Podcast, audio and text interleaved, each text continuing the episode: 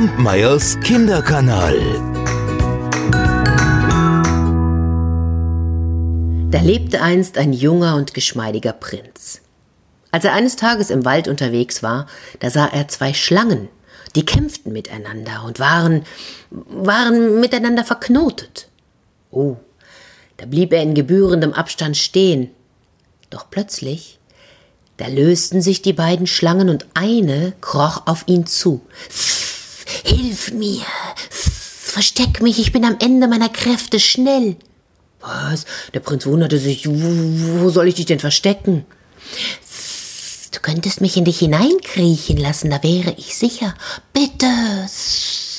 Ja, Moment, Moment, Moment. Aber ich weiß doch gar nicht, ob ich dir vertrauen kann. Schwöre, dass du mir nichts tust und dass du meinen Körper sofort verlässt, wenn die andere Schlange verschwunden ist. Ich schwöre. Da öffnete der Prinz seinen Mund und die Schlange kroch hinein, den Rachen hinab bis in seinen Magen. Die andere Schlange schaute der Feindin verdutzt nach, und dann schlängelte sie sich davon. So, sagte der Prinz, sie ist weg, du kannst wieder hervorkommen. Doch die Schlange dachte gar nicht daran. Es ist sehr gemütlich hier. Ich habe beschlossen zu bleiben. Was? Da half aber kein Bitten, kein Betteln, kein Fluchen, kein Flehen. Die Schlange rollte sich zusammen und rührte sich nicht.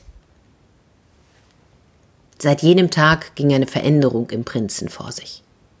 Das Fleisch schwand von seinen Knochen, die Haut hing faltig herab, die Haare wurden ganz dünn und kraftlos, und gleichzeitig wurde sein Bauch immer dicker und dicker, und schließlich war er so angeschwollen, dass der Prinz nur noch mit Mühe und Not einen Schritt nach dem nächsten tun konnte. Er war so unförmig geworden und sah so anders aus, dass man ihn kaum noch erkannte. Selbst sein Vater wandte sich von ihm ab. Ja, und weil im Schloss so oder so niemand mehr mit ihm redete oder Notiz von ihm nahm, da, da machte sich der Prinz eines Morgens in aller Frühe auf den Weg und verließ die Stadt. Langsam, ganz langsam ging er über die Wiesen und Felder, er streifte durch Dörfer und bat um Almosen. Hin und wieder da fand er ein mitleidiges Herz, das ihn in seinem Stall schlafen ließ. Meistens jedoch übernachtete er unter Bäumen. Und an jenem Abend, da war er erst spät in einer fremden Stadt angekommen, zu spät, um noch eine Unterkunft zu finden. Und gegenüber einer sehr hohen Mauer stand ein großer Baum, der ihm Schutz bot. Darunter legte sich der Prinz und war bald eingeschlafen. Diese hohe Mauer gehörte zum Palast des Königs. Es war ein tapferer und mächtiger Mann, ah, der für sein Leben gern kämpfte und sein Reich im Laufe der Jahre immer weiter vergrößert hatte. Ebenso hatte sich übrigens auch die Anzahl seiner Feinde vergrößert, und so war die Mauer um sein Schloss von Jahr zu Jahr höher geworden.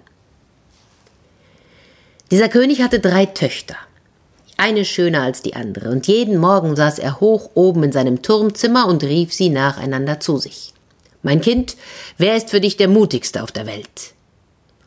Und jeden Morgen schaute die Älteste ehrfürchtig zu Boden. Du, Vater, mit all deiner Macht und deinem Ansehen.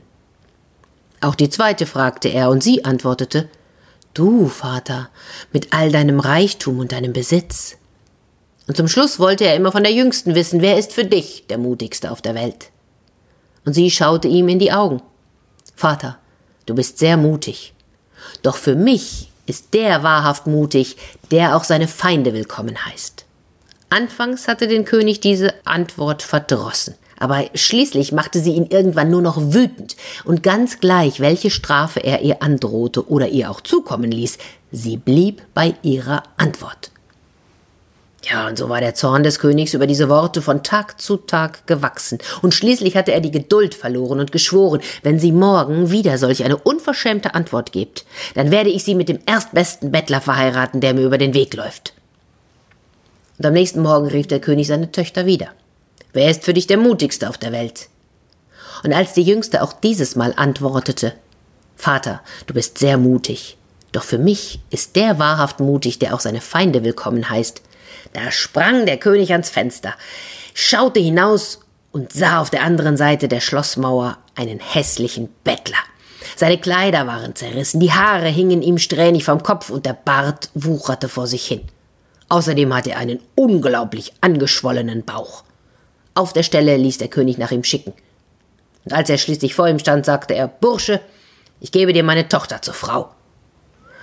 Der, der, der Bettler war ganz verwirrt. Ich bitte euch, Hoheit, haltet mich nicht zum Narren, meine, meine Lage ist, ist schlimm genug.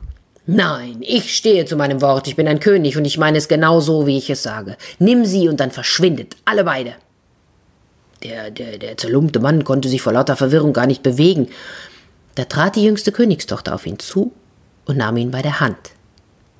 Du bist wohl mein Schicksal. Komm, wir gehen. Und gemeinsam verließen sie das Schloss und gingen zur Stadt hinaus. Schließlich fanden sie weit außerhalb der Stadt am Waldrand eine kleine verlassene Hütte. Dort schüttete die Prinzessin aus Stroh ein Bett auf und half ihrem kranken Mann, sich hinzulegen. Danach ging sie in den Wald, um ein bisschen Holz zu hacken. Als sie zurückkam und das Holz anzündete, zog mit einem Mal ein Ach, ein ganz wunderbarer Wohlgeruch durch die Hütte. So musste es im Paradies duften. Hm, und da merkte die Prinzessin, dass es ein besonderes Holz war.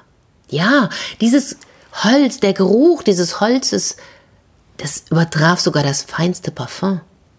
Also schlug sie so viel Holz, wie sie konnte, und als sie genügend zusammen hatte, da verkleidete sie sich und ging in die nahegelegenen Dörfer, um es zu verkaufen. Bald hatte es sich herumgesprochen, was für ein wunderbar duftendes Holz sie feilbot, und es dauerte nicht lang, da hatten die Prinzessin und ihr Mann ein gutes Auskommen und litten keinen Hunger mehr. Ab und zu da begleitete ihr Mann sie in den Wald. Dann bereitete sie ihm ein weiches Lager aus Moos im Schatten eines Baumes, und meistens schlief er sofort ein. Eines Tages, da hatten sie zusammen eine Mittagspause eingelegt. Anschließend war er wieder eingeschlafen, und gerade in dem Moment, als die Prinzessin wieder zum Holzschlagen gehen wollte, da sah sie eine Schlange auf ihren Mann zukriechen. Vorsichtig näherte sich die Prinzessin, doch noch ehe sie eingreifen konnte, hörte sie die Schlange zischen. Schämst du dich nicht, einfach so im Bauch des Prinzen zu bleiben? Komm heraus, du Feigling! Die Prinzessin verhielt sich ganz still, denn sie wollte wissen, wie die Antwort lautete. Und tatsächlich kam aus dem Bauch ebenfalls ein Zischen fühle mich wohl hier. Hier ist mein Zuhause.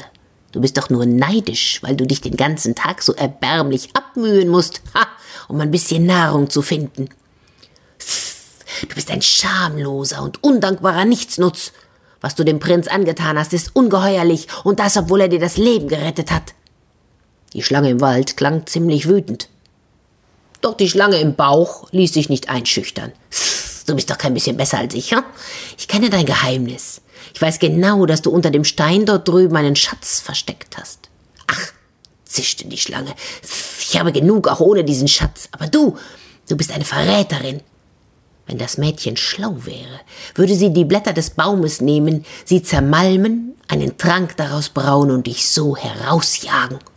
Und dann drehte sich die Schlange um und verschwand im Dickicht.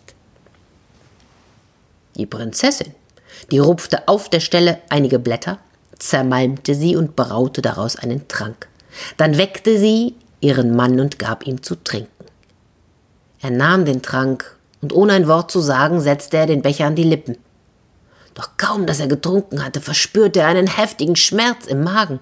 Er krümmte sich, er stöhnte, er schrie. Doch dann bemerkte er, dass ganz langsam, Stück für Stück, die Schlange herauskam. Die Schmerzen wurden stärker und stärker, und schließlich verlor er das Bewusstsein. Als er erwachte, saß seine Frau neben ihm. Sie hatte ihm kühlende Umschläge gemacht und reichte ihm frisches Wasser. Es dauerte lange. Immer wieder wurde er von Schmerzen und Krämpfen heimgesucht. Doch sie blieb an seiner Seite. Egal, ob er sie im Fieberwahn verfluchte oder ob er wimmerte wie ein Baby. Und eines Tages war es soweit. Nicht nur das Fieber, auch die Schwellung war verschwunden. Das Fleisch war auf seine Knochen zurückgekehrt, die Haut hatte sich gestrafft und die Haare waren wieder glänzend und kraftvoll. Da erzählte sie ihm alles, was geschehen war, und dann gingen sie zu jenem Stein und suchten den Schatz.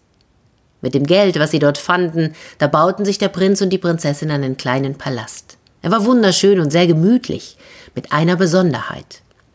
Sie ließen eine Halle herrichten, in der jeder willkommen war, egal ob König oder Bettler, Freund oder Feind. Jeder bekam, was er brauchte und durfte bleiben, solange er wollte. Jahre waren vergangen, als eines Tages ein alter Mann eintrat. Die Kleider zerrissen, die Haare hingen ihm strähnig vom Kopf, und der Bart wucherte vor sich hin. Die Prinzessin erkannte ihren Vater sofort. Sie ließ ein Bad herrichten, neue Kleider bringen, gab ihm zu essen und zu trinken. Und dann fragte sie, was geschehen war. Der König erkannte seine Tochter nicht und sagte, ach, wisst ihr, ich war einst ein mächtiger König. Ich war verblendet und töricht. Statt auf meine jüngste Tochter zu hören, habe ich sie einem Bettler gegeben und fortgejagt. Ja, und eines Tages haben sich meine ärgsten Feinde verbündet und mich angegriffen. Mir blieb so gut wie nichts mehr. Da haben mich meine beiden anderen Töchter vor die Tür gesetzt. Und seither ziehe ich übers Land und bettle um Nahrung und Almosen. Und da gaben sich seine jüngste Tochter und ihr Mann zu erkennen und erzählten, wie es ihnen ergangen war. Und da feierten sie ein fröhliches Fest. Und schließlich, da nahm der Vater seine Tochter beiseite und sagte, Mein Kind, weißt du was? Du bist viel, viel mutiger, als ich es je gewesen bin. Kampmeyers Kinderkanal.